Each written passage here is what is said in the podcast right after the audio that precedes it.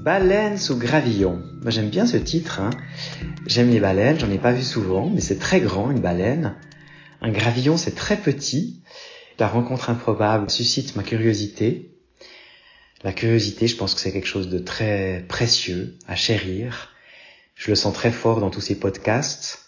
C'est vraiment un point commun de baleine sous gravillon avec la salamandre. Avec toute euh, mon équipe, on essaie vraiment de développer la curiosité des petits et des grands pour le monde vivant.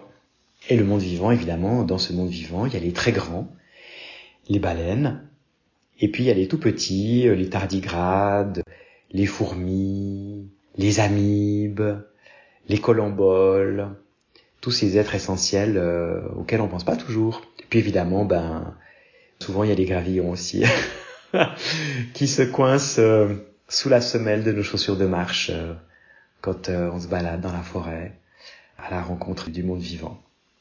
Alors, euh, longue vie à Baleine sous Gravillon.